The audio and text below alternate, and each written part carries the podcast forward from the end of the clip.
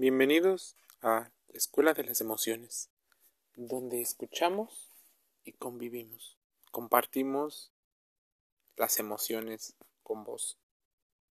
El día de hoy hablaremos del síndrome de la supermujer. El síndrome de la supermujer es esta situación en la cual muchas mujeres que logran ser exitosas y están incluso a una edad joven llegan a sentir cierta soledad amorosa. Sus logros sociales, culturales y profesionales no van acorde al éxito que puede llegar a tener en el mundo amoroso, mientras que los hombres se han acostumbrado a optimizar sus posibilidades de encontrar pareja. La forma en la que hemos socialmente buscado pareja no ha cambiado mucho desde hace siglos pues muchas mujeres siguen tomando en cuenta la parte del hombre cazador, donde él tiene que tener cierto rol o funciones dentro del cortejo, así como dentro de la relación y la fijación de la relación formal. Pero como mujeres, para ser exitosas en ciertas áreas, necesitan dejar cierto rol que está pues muy dentro de su género, que es parte de la sumisión, pues una mujer súper exitosa deja esa parte y reduce sus posibilidades en el mercado sexual. Pues muchos hombres quieren dominar, llegar a casa y tal vez no encontrar los problemas. Buscarían una relación con una persona con la cual puedan ser el amor complementario. Pero las supermujeres pueden ser ese amor complementario dentro de las muchas, muchas teorías sobre el amor. Se realizó un estudio, por ejemplo, con 112 mujeres, supermujeres, de quien recopiló casos y testimonios. En este estudio mencionaban que una mujer no se enamora sino admira a otra persona. Cuando eres una supermujer, difícilmente puedes admirar a otra persona, pues dado a que la otra persona tendría que tener un ingreso, por ejemplo, muchísimo mayor que el tuyo, ser una persona más reconocida en el ambiente público. Y muchas mujeres no es que les gusten los hombres malos, bad boys, les gustan los hombres exitosos.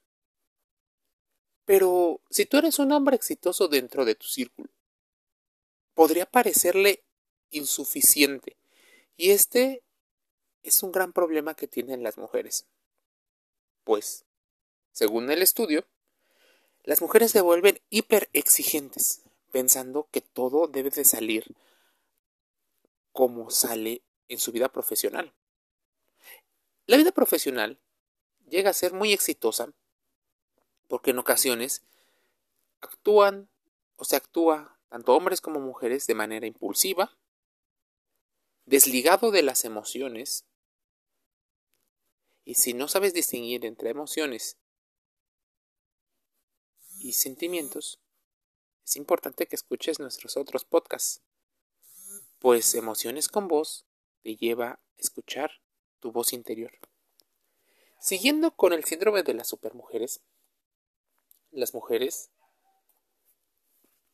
están en búsqueda del hombre al que puedan admirar. En ocasiones, ese hombre, por una situación consciente o inconsciente, es constantemente comparado contra tus figuras de autoridad, ya sea el padre, el tío, los amigos. Difícilmente partes con ventaja. La exigencia para un hombre es grande. No es que no se pueda, pero en la escala de mercado de valor sexual, numeran del 1 al 10, donde 1 es lo más alto y 10 es lo más bajo. Una mujer de alta exigencia, una super mujer, exitosa en muchas de las áreas, suele pasar de los niveles medios, como serían el 6 o el 5, llegan a pasar al 4 o al 3. Existen menos personas en la cima de esta pirámide de éxito. Por ejemplo, si tú eres una persona que ganas mucho más que tu pareja, siendo mujer, es posible que recibas ciertas críticas, muchas de ellas infundadas en el tema de género, pues no tiene nada que ver el tema del género con la capacidad para realizar ciertas funciones. Lo cierto está en que estamos tan acostumbrados como sociedad a juzgar antes que evaluar que las mujeres, y en particular las supermujeres, tienen que interiorizar una parte de su feminidad con esa versión que tienen que demostrar en el público. En ocasiones son maestras en temas de la pasión y también de comportamientos pasivo-agresivos. El error es creer que por el hecho de haber sufrido ya hemos aprendido.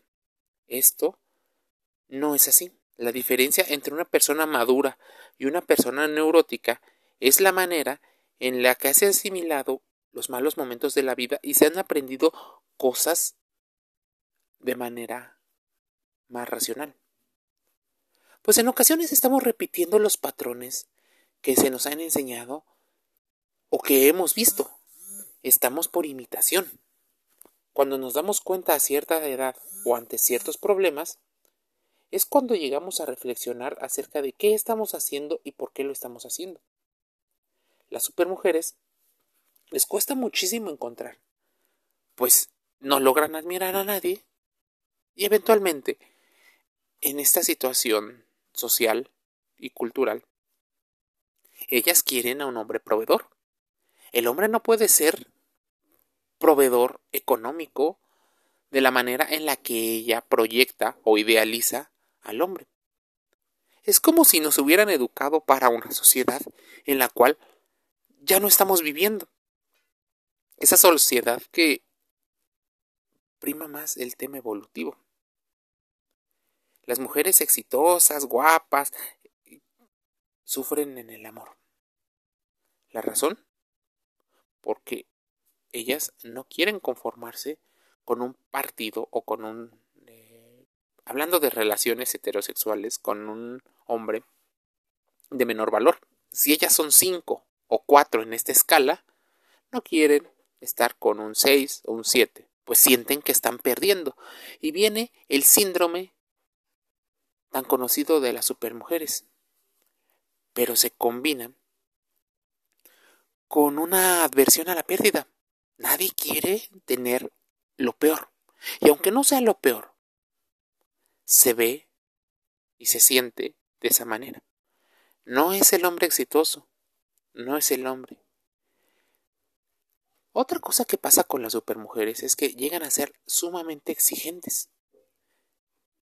Y no está mal, pero no cualquiera podrá tener la capacidad que ellos viven. ¿Por qué llegan a tener tantos problemas? En ocasiones, este mismo rasgo de personalidad dominante no es tan fácil de combinar, incluso en donde se supone que son exitosos. No te llevas tan bien en tu área de trabajo, pues en ocasiones tienes que desestimar los sentimientos que tienen los empleados, a modo de que las funciones se cumplan. Es importante que consideres que las mujeres pueden ser inteligentes, pero empecemos con el amor propio y la inteligencia emocional. Tal vez por ello el libro de David Goleman es uno de los más vendidos a lo largo de los tiempos, pues David explica una gran parte de lo que debemos de aprender y no nos enseñan en las escuelas. ¿Por qué las mujeres exitosas tienen tan mala suerte? Primero, desestimemos la idea de la mala suerte. La famosísima buena suerte en el ámbito, en ocasiones, tiene o debe de tener un análisis. 1.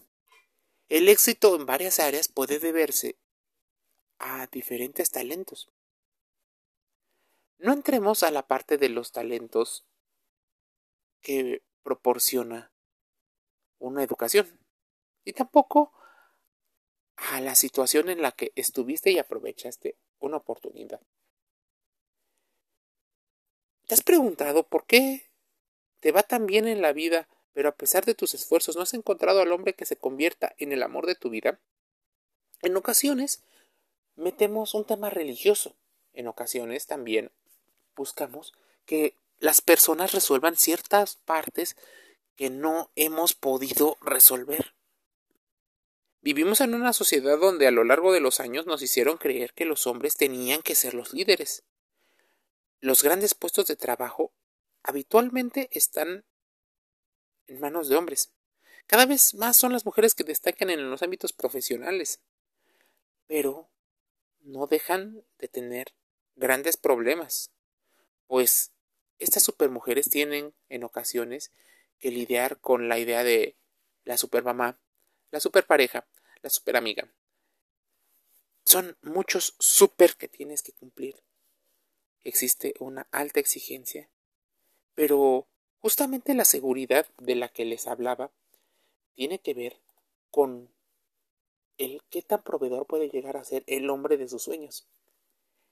Ese hombre tiene que ser proveedor emocional y también físico. También tiene que garantizar cierta aventura.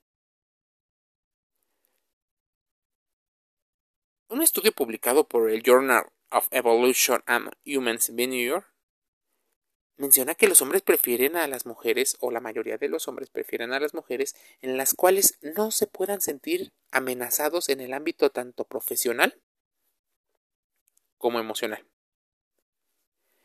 Las mujeres buscan al hombre al cual admirar, pero los hombres quieren llegar a sentirse lo suficientemente valiosos con una supermujer, en ocasiones ese valor se diluye. Es por eso que tal vez muchos hombres parecería que sí pueden elegir a la mujer de menor valor, porque ella es la que buscará constantemente estar a la altura, esforzándose. Ya saben, la carrera de la rata.